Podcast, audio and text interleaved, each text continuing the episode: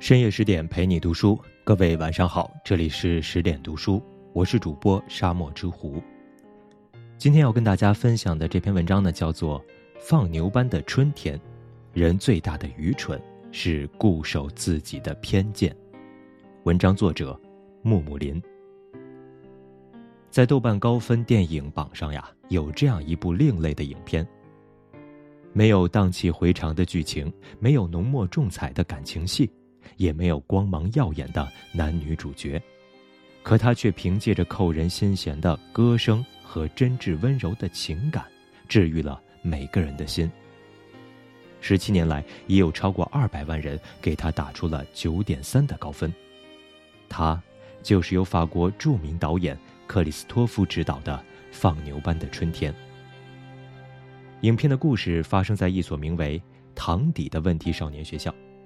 在这里，恶意与暴行无处不在，犯错和体罚司空见惯。而主角克莱门特·马修则肩负起救赎这般问题学生的使命。他用不带一丝偏见的爱和包容，解除孩子们麻木困顿的心灵束缚，唤醒他们心底最纯真的善良。这是一个含情脉脉的故事，它让我们明白。人最大的愚蠢是固守自己的偏见，心怀偏见只会被蒙蔽双眼。一九四九年，法国乡村，在遭遇接连的失败后，颓丧的马修来到堂底担任学监。到学校的第一天，马修就见识到学生的恶行。一位学生因对神父马克桑斯不满，恶作剧戳伤了他的脸。哈山校长立刻召集全校学生，誓要找出肇事者，杀鸡儆猴。但他采取的方式却十分极端：若三秒内没人认错，所有人就将轮流受罚。三秒后，见没人站出来承认，哈山让马修随便在花名册上点一名学生，作为首个受罚对象。学生伯尼法斯不幸成了替罪羊。将被带走那一刻，伯尼法斯哀求校长：“先生。”我什么也没做，我不想关禁闭。哈山校长却无动于衷，在他看来，这里的每个学生都是无可救药的。当学校里有人犯了错时，他坚信每个学生都应该被怀疑。为了尽快查明真相，他厉声恐吓道：“只要没找到凶手，处罚就会继续。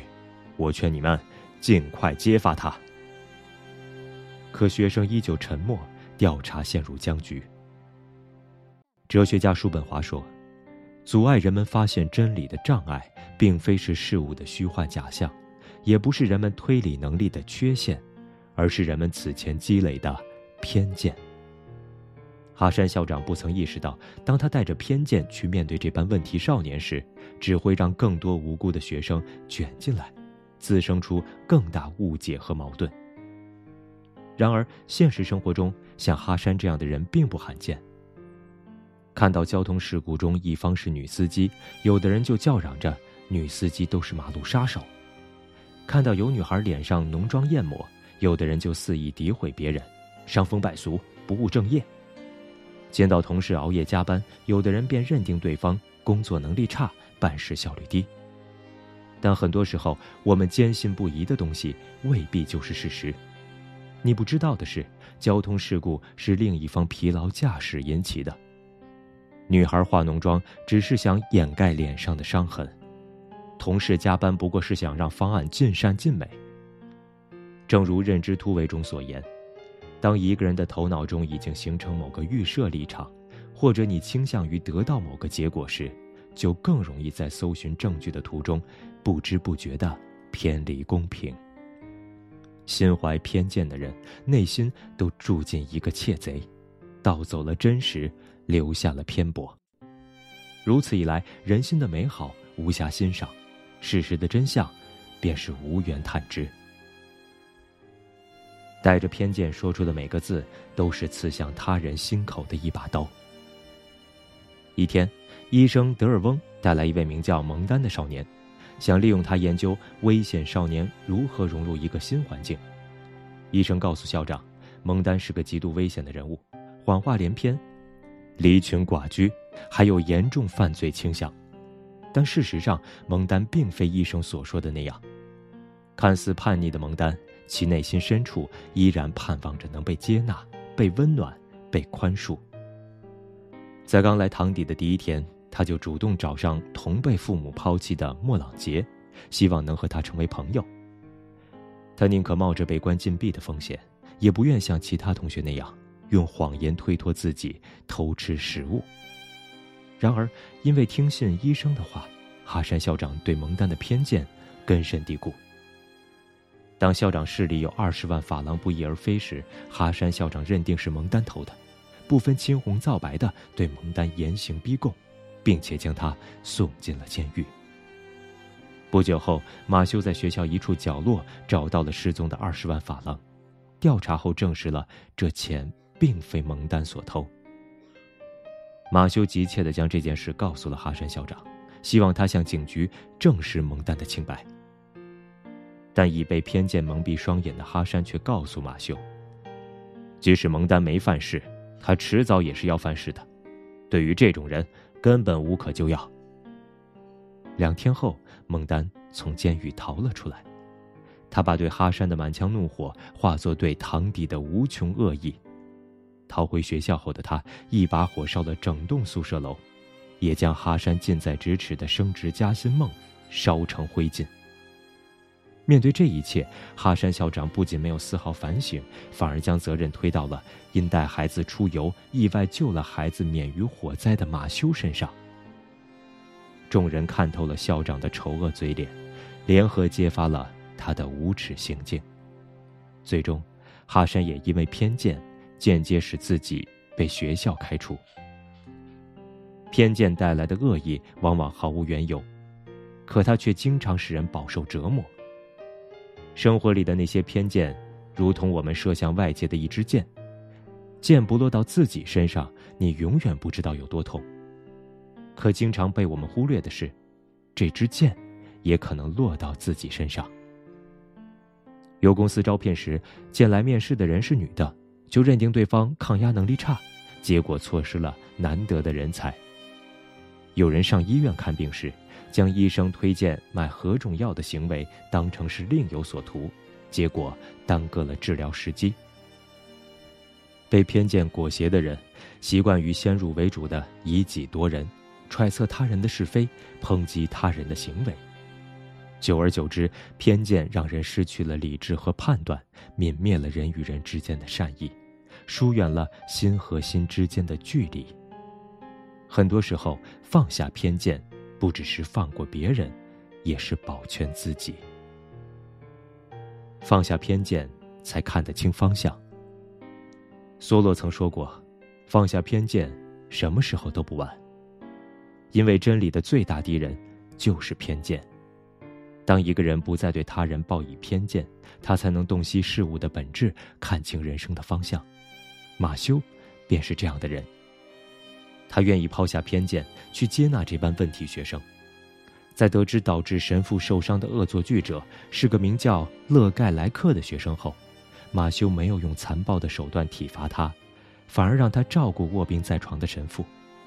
在和神父的朝夕相处中，勒盖莱克渐渐意识到自己的错误。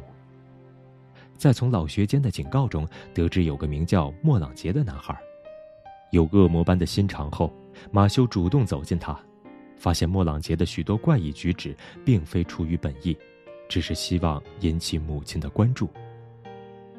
因为不带一丝偏见，马修才总能看透本质，对这帮问题学生对症下药。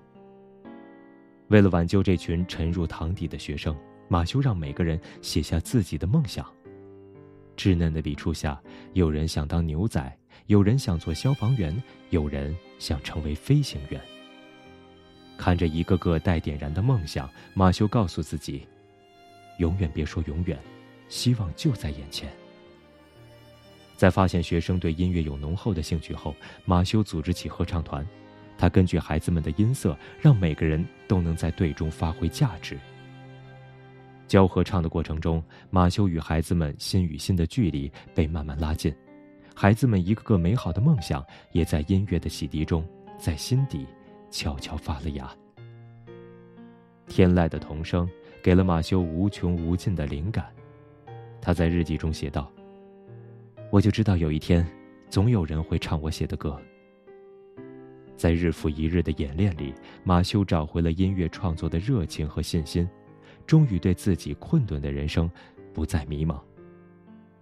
他用不带一丝偏见的爱，成全了学生一生最美好的年华，也成全了自己更加丰盈的人生。梵高说：“每个人心里都有一团火，但路过的人只看到烟。”学会抛开偏见，我们才能看到每个人内心深处的绚烂烟火，拉近彼此的距离。或许由于认知的局限、处境的差异、生活方式的不同，我们会在心底不经意间留下偏见。